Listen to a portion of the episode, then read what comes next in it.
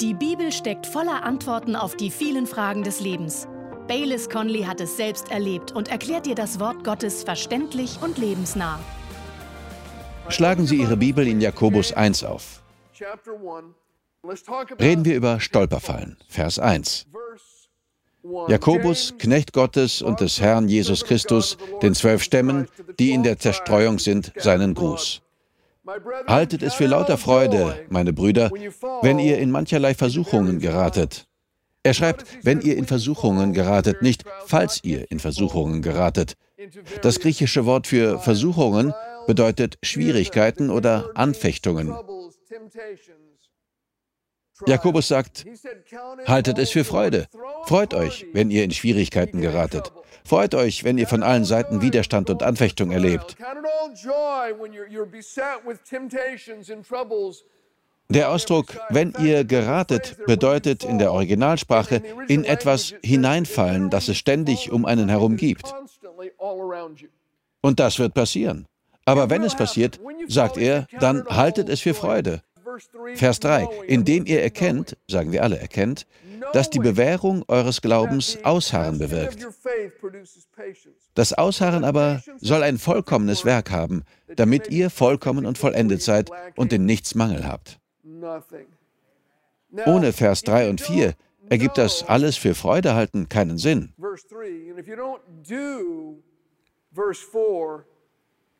Haltet es für Freude, indem ihr erkennt, und dann schreibt er, was wir erkennen und danach, was wir tun sollen. Wenn wir das erkennen und tun, ergibt all das vollkommen Sinn. Aber wenn nicht, erscheint es sinnlos.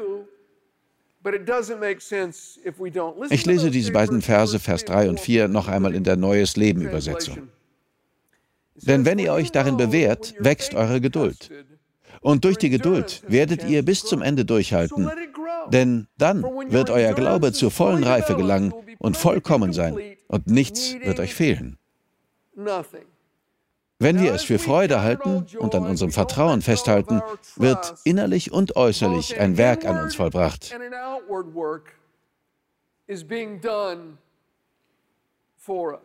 Das innere Werk ist klar, denke ich. Das verstehen die meisten Leute. Wir entwickeln Geduld, wir werden stark, wir lernen Verantwortung, wir werden belastbar und unser Charakter entwickelt sich. Wir lernen, andere zu ermutigen, die auch leiden oder schwierige Zeiten durchmachen. Wenn man selbst Schwierigkeiten erlebt und sich bewährt und festgestellt hat, dass Gott treu ist, dann kann man auf einmal auch andere, die Ähnliches durchmachen, stärken und ermutigen. Suddenly there's this capacity in you to lift them up wenn wir Schwierigkeiten erleben, geschehen also wunderbare Dinge in unserem Inneren. Aber es geschieht auch etwas Äußerliches. In Vers 3 heißt es, die Bewährung eures Glaubens. Unser Glaube soll sich bewähren. Glaube ist die Hand, die annimmt, was Gott uns durch seine Gnade schenken will.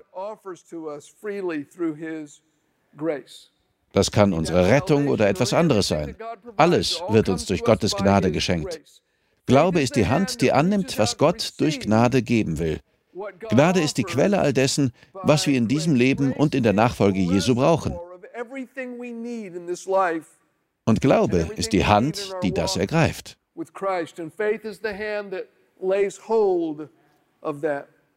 In Markus 5 lesen wir die Geschichte einer Frau, die seit zwölf Jahren krank war. Zu dem, was Gottes Gnade uns durch Jesus schenkt, gehören Heilung und Versorgung. Die Frau wurde heil und gesund. Und wie geschah das? Indem Jesus sie anschaute und sagte, Dein Glaube hat dir geholfen. In Hebräer 11, Vers 7 steht, dass Noah die Rettung seiner Familie durch Glauben geschenkt wurde. Sarah wurde durch Glauben fruchtbar und konnte ein Kind gebären. Hebräer 11, Vers 11. Feinde wurden besiegt, Hindernisse überwunden, materielle Bedürfnisse erfüllt, alles durch Glauben. Selbst eine Beziehung zu Gott wurde durch Glauben tiefer und weiter. Denn in Hebräer 11, Vers 5 steht, dass Henoch durch Glauben mit Gott lebte.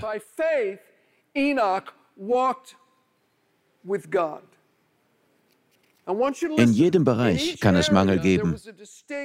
Das können gesundheitliche Probleme sein oder materieller Mangel, fehlender Friede, ein Mangel, die ganze Beziehung zu Gott und das mit der Gegenwart Gottes zu verstehen. Es geht um den Bereich in meiner Beziehung zu Gott, in dem es ein großes Wachstumspotenzial gibt. Vielleicht fehlt es an guten Beziehungen in der Familie. Irgendwo herrscht Mangel. Jedem dieser Menschen in Hebräer 11 gab der Glaube Zugang zu Gottes Gnade, um einen Mangel zu beheben. Diese Menschen hielten am Glauben fest, bis ihre Antwort da war. Und zumindest zum Teil geht es dabei darum, nicht aufzugeben.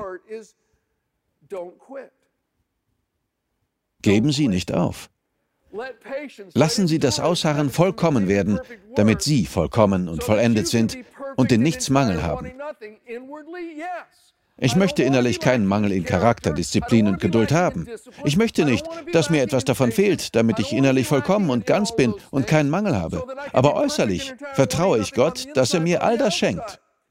Und wenn seine Gnade mir das schenkt, wenn ich nicht aufgebe, dann kann sie mir letztendlich alles geben, damit es mir an nichts fehlt. Können Sie mir alle soweit folgen? Wenn nun Ihre Hand für den Glauben steht, der sich ausstreckt und annimmt, was Gott durch seine Gnade schenkt, dann steht Ihr Arm für Ihre Ausdauer oder Ihre Geduld. Ausdauer oder Geduld halten den Glauben in Position, bis die Antwort da ist. Und was passiert, wenn ich meinen Arm sinken lasse? Der Glaube sinkt auch. Wir vertrauen Gott, aber oft werden wir ungeduldig. Ich denke, dass wir oft keine Gebetserhörung erleben und der Mangel nicht behoben wird, weil wir keine Ausdauer haben und zu früh aufgeben.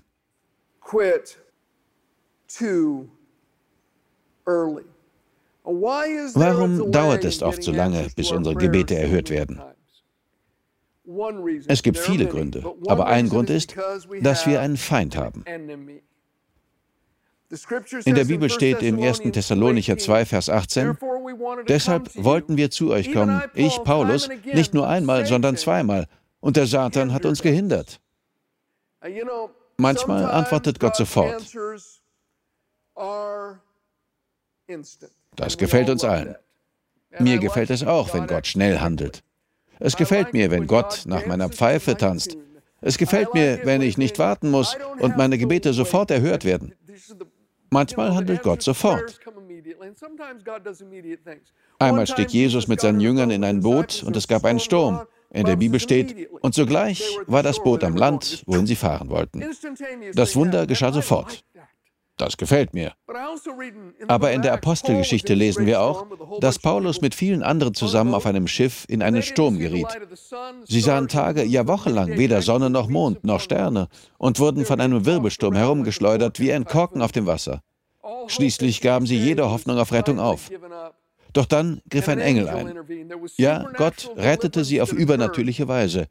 Aber es war ein langer Prozess. Und sie verloren das Schiff und mussten sich an Schiffstrümmer geklammert ans Ufer treiben lassen. Beide Male geschah ein Wunder. Beide Male griff Gott ein. Aber wenn ich ehrlich bin, muss ich sagen, Gott, ich will lieber in der Geschichte sein, in der das Boot sofort an Land war.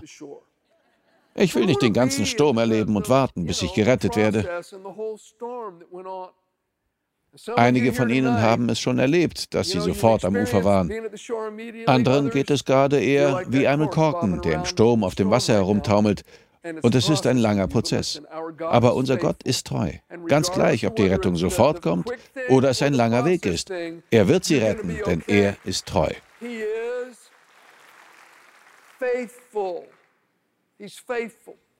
Was ich damit sagen will, ist, halten wir also am Glauben fest. Setzen wir unseren Glauben ein, damit das Ausharren vollkommen wird. Lassen wir unseren Glauben reifen. Haben wir Geduld und setzen wir ihn ein, bis das innere Werk vollbracht ist, das Gott in uns tun will, und bis auch das äußere Werk getan ist. Denn oft wirkt unser Gott durch Prozesse, nicht weniger wundersam, aber einfach nicht so schnell, wie wir es gerne hätten. Manche von Ihnen denken jetzt vielleicht, aber ich habe ausgehalten und gewartet und ausgehalten und gewartet. Entweder hat Gott mich nicht gehört oder er hört mir nicht zu oder es fehlt noch etwas.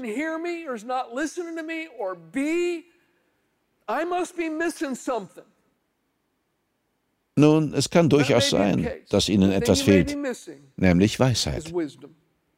Lesen wir ab dem nächsten Vers weiter, ab Vers 5. Wenn aber jemand von euch Weisheit mangelt, so bitte er Gott, der allen willig gibt und keine Vorwürfe macht, und sie wird ihm gegeben werden. Er bitte aber im Glauben, ohne irgend zu zweifeln. Denn der Zweifler gleicht einer Meereswoge, die vom Wind bewegt und hin und her getrieben wird. Denn jener Mensch denke nicht, dass er etwas von dem Herrn empfangen werde, ist er doch ein wankelmütiger Mann, unbeständig in allen seinen Wegen. Wenn wir schwierige Zeiten erleben, in denen wir Glauben und Geduld üben, geduldig aushalten und weiterhin vertrauen sollen, auch wenn es so aussieht, als würde sich nichts ändern, dann, schreibt Jakobus, sollen wir Gott um Weisheit bitten. Und er wird euch sagen, was ihr wissen müsst.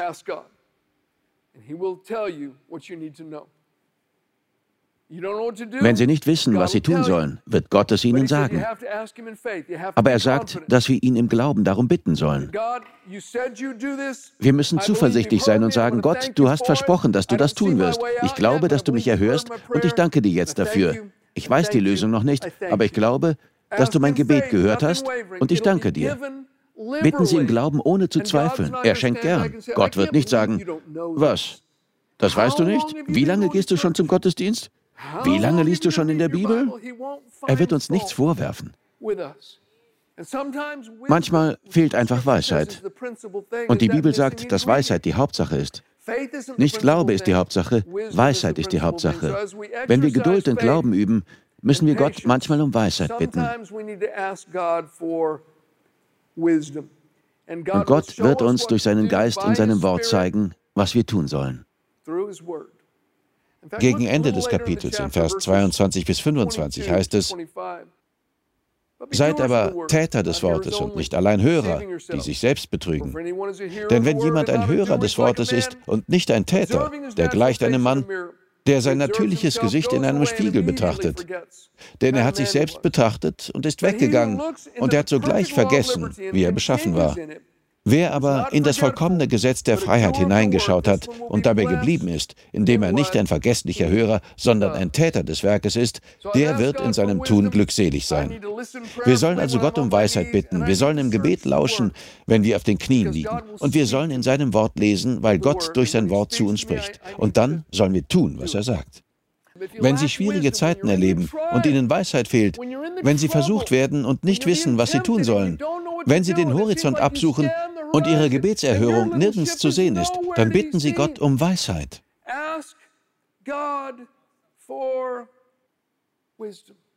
Manche von Ihnen sollten genau das jeden Abend tun, bevor Sie schlafen gehen. Gott wird Ihnen antworten. Er wird Ihnen zeigen, was Sie tun sollen. Und wenn Sie tun, was er sagt, wird Ihr Problem gelöst, ob Sie es verstehen oder nicht. Jesus sagt, meine Schafe hören meine Stimme und sie folgen mir. Sie hören und gehorchen mir. Ich finde, das fasst unsere Aufgabe als Nachfolger Jesu sehr gut zusammen. Wir sollen hören und gehorchen. Ich habe Eheprobleme. Hören und gehorchen Sie. Ich habe Geldsorgen. Hören und gehorchen Sie. Meine Kinder machen mich wahnsinnig. Hören und gehorchen Sie. Meine Schafe hören meine Stimme und sie folgen mir. Jakobus sagt, wenn ihr darum bittet, wird Gott euch die Weisheit schenken, die ihr braucht. Wenn sie das tun, werden sie in ihrem Tun gesegnet sein. Wir kommen zum zweiten Punkt. Und das sind Perspektiven. Erst Stolperfallen und jetzt Perspektiven. Vers 9 bis 11. Der niedrige Bruder aber rühme sich seiner Hoheit, der Reiche aber seiner Niedrigkeit. Denn wie des Grases Blume wird er vergehen. Denn die Sonne ist aufgegangen mit ihrer Glut und hat das Gras verdorren lassen, und seine Blume ist abgefallen, und die Zierde seines Ansehens ist verdorben. So wird auch der Reiche in seinen Wegen dahinschwinden. Vor dem Kreuz Christi sind alle Menschen gleich. Arme haben genauso Zugang zu Gott wie Reiche. Und Reiche genießen nicht mehr Gunst bei Gott als Arme. Viele Kommentatoren glauben, dass Jakobus hier nur die arroganten Reichen meint, die auf ihren Reichtum vertrauen und ihr Leben planen, ohne Gott überhaupt nach seiner Meinung zu fragen. Er erwähnt sie übrigens später noch einmal. Gehen wir zum vierten Kapitel. Dort greift Jakobus das Thema noch einmal auf. Jakobus 4, die Verse 13 bis 16.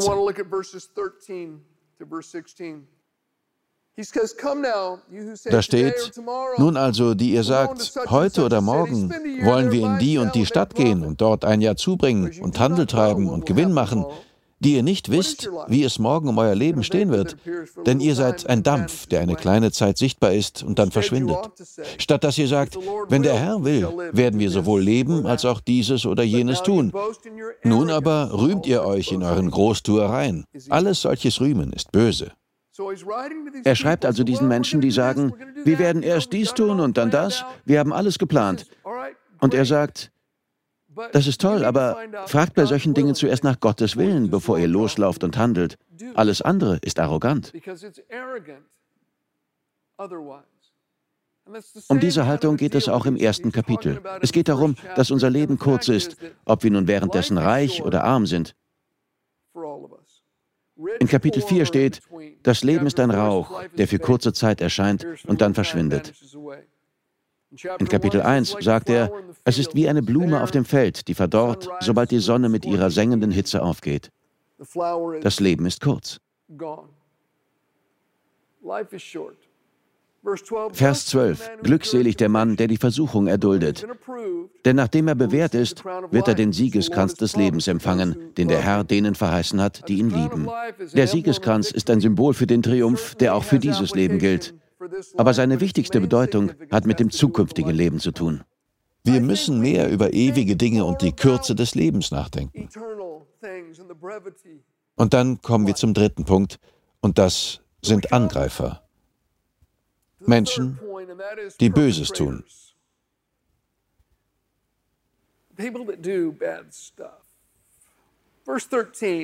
Vers 13. Niemand sage, wenn er versucht wird, das Wort versucht ist im Griechischen das gleiche Wort wie in Vers 2, wo es heißt, haltet es für lauter Freude, meine Brüder, wenn ihr in mancherlei Versuchungen geratet. Wenn ihr versucht werdet, wenn ihr in Schwierigkeiten seid, wenn ihr Schweres durchmacht, okay? Es geht immer noch um das gleiche Thema. Vers 13. Niemand sage, wenn er versucht wird, wenn er schwierige Zeiten durchmachen muss, ich werde von Gott versucht. Denn Gott kann nicht versucht werden vom Bösen, er selbst aber versucht niemand. Ein jeder aber wird versucht, wenn er von seiner eigenen Begierde fortgezogen und gelockt wird. Danach, wenn die Begierde empfangen hat, bringt sie Sünde hervor. Die Sünde aber, wenn sie vollendet ist, gebiert den Tod. Ja, Gott stellt Menschen auf die Probe. In der Bibel steht, der Herr prüft das Herz. Aber hier lesen wir, dass Gott uns nicht versuchen oder uns Böses schicken wird. Lassen Sie es mich so sagen. Gott wird sie nie versuchen oder durch etwas auf die Probe stellen, wovon Christus sie durch seinen Tod erlöst hat.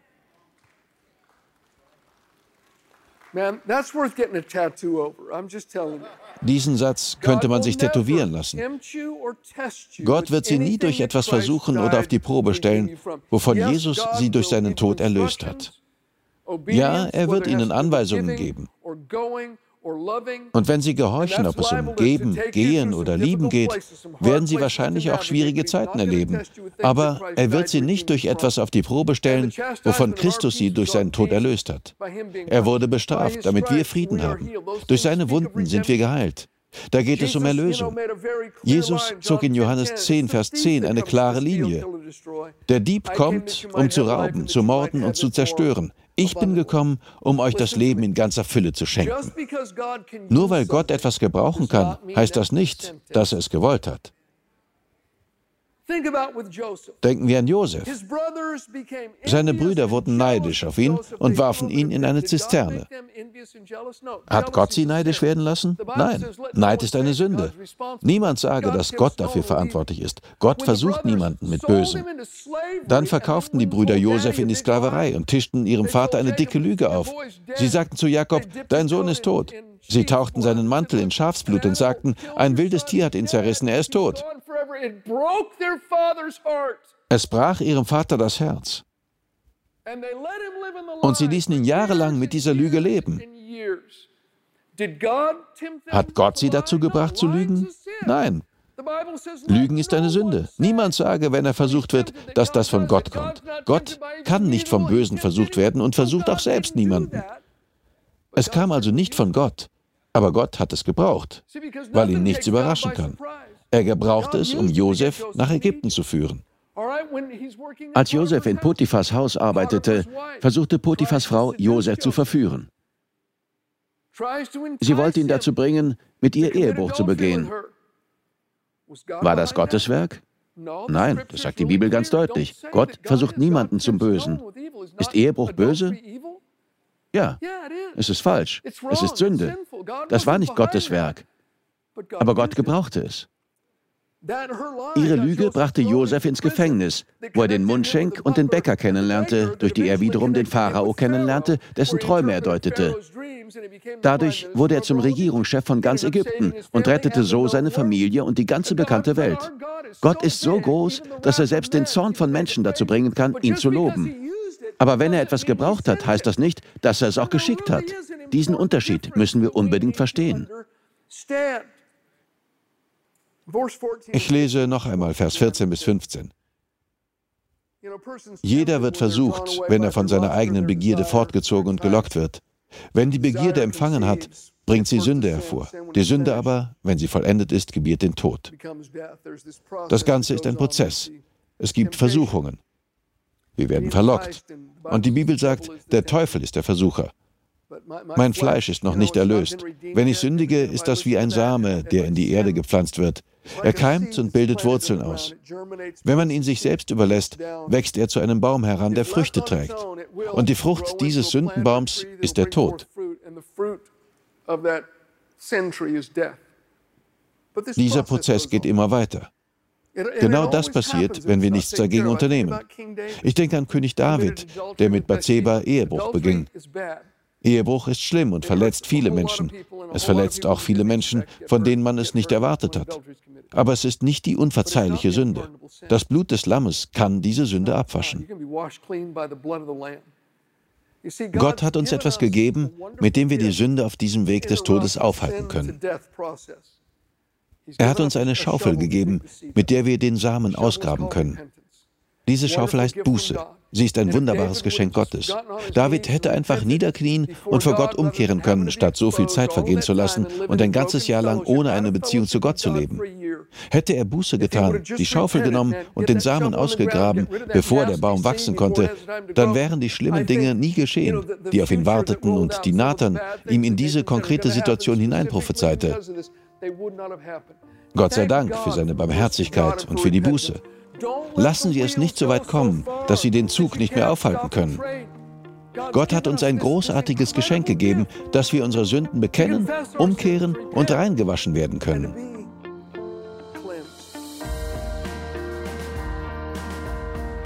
Wir danken dir fürs Zuhören. Weitere Predigten sowie eine tägliche Andacht von Baylis findest du kostenlos auf baylis-conley.de. Gott segne dich.